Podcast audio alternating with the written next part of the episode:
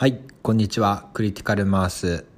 今日もやっていきましょう。ということで、第6弾、しつこく CABG の下りです。今回でね、えっと、冠動脈関連に関しては終わりで CABG やっていきたいと思います。はい。だけど、今気づいたけど、まあ、冠動脈管理に関しては、まあ、CABG やってるけど PCI 関連はまだやってないから、とりあえずあの集中治療領域に関しては、まあ、CABG かなって感じで、まあ、PCI をね見ることあんまないんで、まあ、集中治療領域ってことで、まあ、CABG 後の合併症っていうことで第6弾、えー話していきたいと思います。はい。マジで今回多い。1から33まである。しつこい。とりあえず行く。はい。1番目、えー CABG の合併症として、えー7個ぐらいある。でももっとある。とりあえず7個。1出血。2新タンポナーデ。3ロス、えー低白質量症候群。4不整脈。5脳合併症。6呼吸器合併症。7PMI はい。あとは腎不全。えー気胸血虚肺炎があります。はい。うん。あとはもうなんか外科に関してとか何？人工心肺使っての合併症とかはまあ別にあるのかな。はい。2番目。出血はま術中のヘパリンの使用とか凝固機能低下によって引き起こされる、はい、3番目。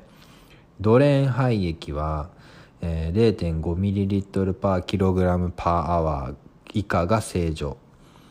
肺液量の増加とか血清濃度の増強が見られた場合は、えードクターコールしようぜってことで。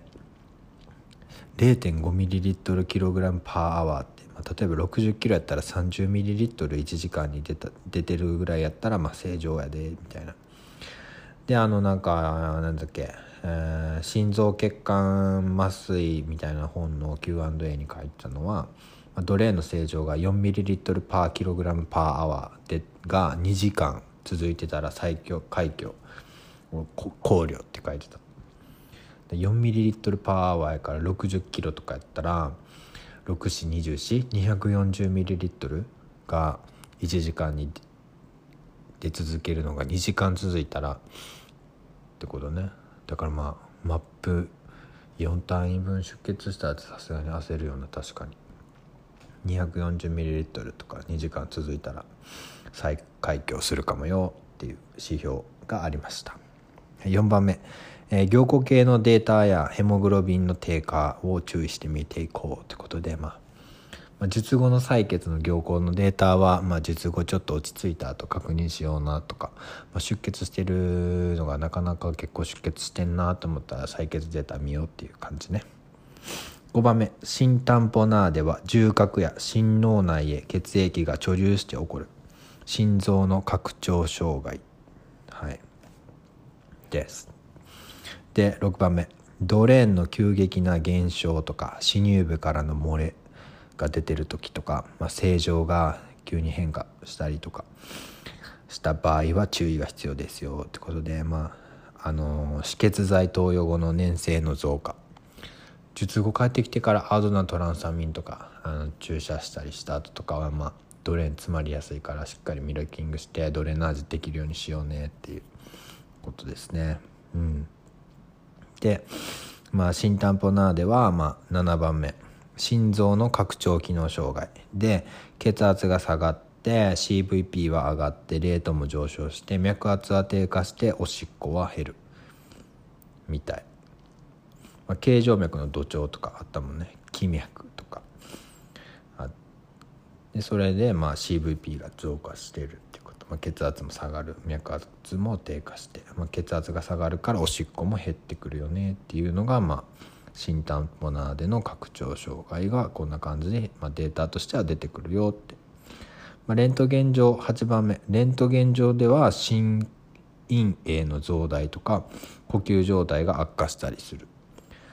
重核内とかに血液が貯留することで胸腔を圧迫するために、まあ、無気配みたいな感じになったりするとか息が吸いにくいって感じかな。で呼吸状態が悪くなるって。でドレーン9番目ドレーン閉塞予防のために適宜ミルキングしましょう。ってなってます。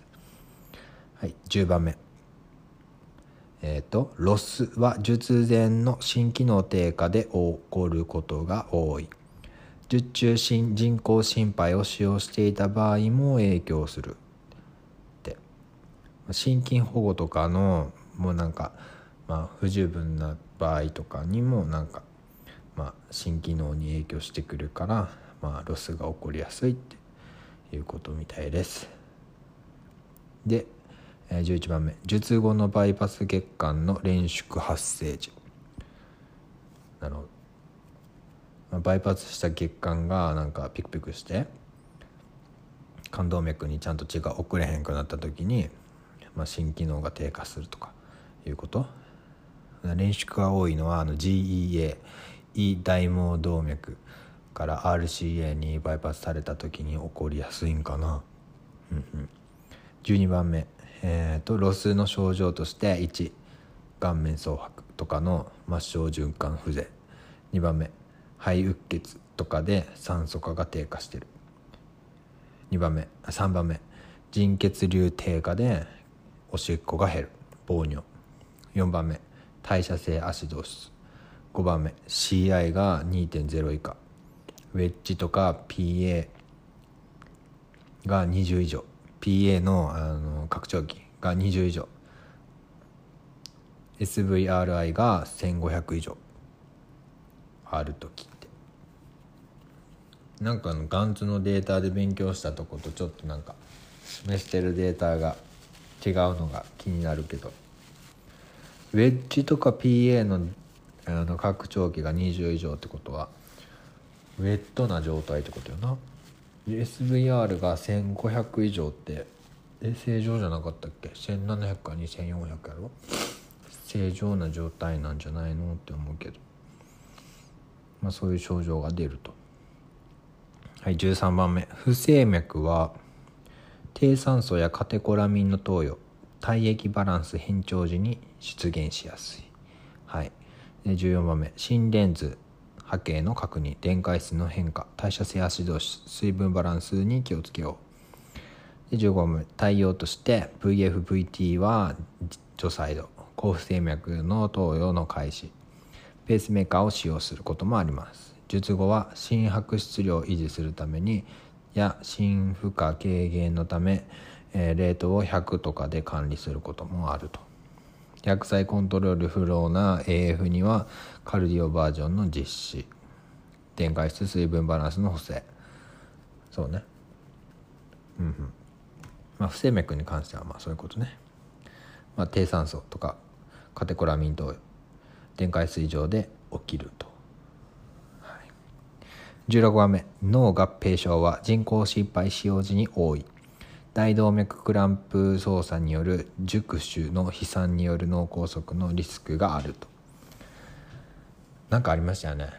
大動脈クランプしたら脳梗塞になるみたいなくだり。なんかまあそれがハイリスクの場合は大動脈をクランプしなくても済むような術式、えー、OP キャブオフポンプ CABG 人工心肺を回さないでやるやつとかオンポンプビーティング CABG 人工心肺は回すけどあの心臓は停止させないでやるやつだったら大動脈クランプしなくても済むもんねはいでまあ脳合併症のとかに関しては、まあ、術直後、えー、循環血液量が低下することで血栓が生じやすいってことで、まあ、低血圧に気をつけようぜって。血あ低血圧じゃないのか。循環血液量が低下。出血とかでボリューム不足になった時に起こりやすいと。で AF とかになった時も脳梗塞発症しやすくなるよねって。まあ砂防内に血栓ができて、まあ、それがあ飛んじゃったりとかするよね。で術後出血がなければ早期に高血栓療法を開始しましょうっていうことみたいです。で20番目。呼吸器合併症は20番目。呼吸器合併症は術侵襲人工心肺の影響や術後心臓のポンプ機能低下による肺水腫が生じやすい。呼吸器合併症は術侵襲人工呼吸人工心肺の影響や術後の心臓ポンプ機能低下にて肺水腫が生じやすい。うーんらしいです。で21番目。術後早期には術侵襲や人工心肺の使用などにより肺胞上皮透過性更新心臓ポンプ機能低下にて肺うっ血から肺水腫を合併しやすい。らしい。なんかまあサイトカインとかの影響で、まあ、肺透過性が更新してなんかサードスペースがどうのこうのとかで肺が水浸しになる写真機能が低下して肺うっ血になって肺水腫になるみたいななんかいろいろなことが混ざって、まあ、そういうので肺合併呼吸器合併症肺水腫が起きやすいと。で25番22番目リフィリング器は循環血液量が増加することで心不全や肺水腫を起こしやすい。はいはいはい。リフィリング器って、まあ、あのサードスペース、まあ、サードスペースってどこやねんと思うけど本当にどこか分かんないサードスペースらしいんですけど、まあ、サードスペースから、まあ、血管外血管内細胞外、まあ、血管の中にこの水分が戻ってくる時、ま、ボリュームが負荷ボリューム過多になってしまう。だから全負荷が強くなってくるから。そうすると、えー、心不全。もう左心がもうこれ以上遅れません。頑張れませんってなって心臓が弱ってきたりとか。まあ左心が頑張れへんからその手前にある牛羽房もう左房左房か。左心房もがんパンパンやしその手前にある肺もまあちょパンパンになってきて、まあ、肺うっ血になって肺水腫になったりするってことね。で26えー、これ番号振りが間違ってんな30個もないわ。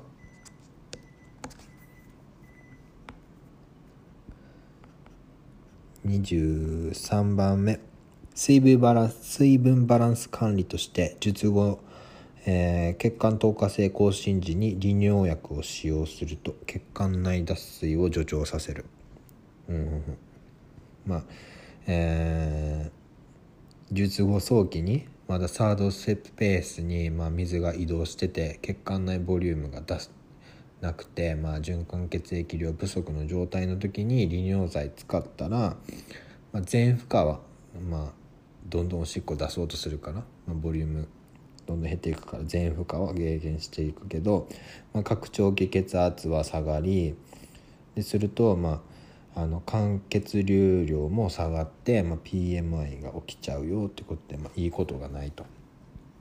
いうことでこの管理は古いらしいですよ。はい、で24番目、え尿量が足りてなくてでもリフィリング期を迎えてるようなまあ、全負荷が更新しているような時は利尿剤さ使用していきましょうということで、まあ、普通に当たり前のように、まあ、ラシックス使ったりするようなしかも術直後の6時間8時間後とか夜中から。うん、で25番目。PMI は術中や術後に生じる心筋梗塞でグラフトの血流不全や冠動脈の連縮によって起きます、まあ、26番目。再建した部位に関連した誘導の ST 変化に注意しようということで、まあ、LAD なのか RCA なのか LCX なのかで、まあ、場所によって12誘導のどこが ST がどうのこうのとかあると思うんですけど、まあ、それに関しては勉強不足で分かりません、はい、27番目。新たな球波や左脚ブロックの出現。CKMB 値の正常10倍以上の上昇がある場合 PMI 起きてるかも。ってことで新たな球波。左脚ブロック CK の上昇術後に CKMB って取ってるかなあんま見たことないそして異常球波。って一体何ですか PQ RPQ QRS の Q 異常どんな異常急波異常じゃない新たな急波うん勉強不足です。はい。28番目。肺炎や誤炎は肺炎は誤炎や気管相関などの影響で起きる。はいそうですね、はい、28番目。29番目。気胸血胸は術操作や人工呼吸の陽圧に乗って起きる。はいそうですね。で30番目最後。腎不全は人工呼吸中人工心肺中の溶血や術中術後の低血圧循環血液の不足によって起きる。なるほど。腎不全は人工心肺中の溶血や術中術後の低血圧循環血液の不足で起きる。はあ、はあ、なんか人工心肺。あ溶血してそれがまあ腎臓でなんかくっついて、まあ、子宮体がどうのこうのとかで、まあ、おしっこ出へんくなる、まあ、やつが人工心肺中の溶血。術中術後の低血圧で、まあ、急性腎不全みたいな。全腎前性腎不全ってやつね。が起きるよっていうのがありました。はい以上。CABG の合併症でした。お疲れ様でした。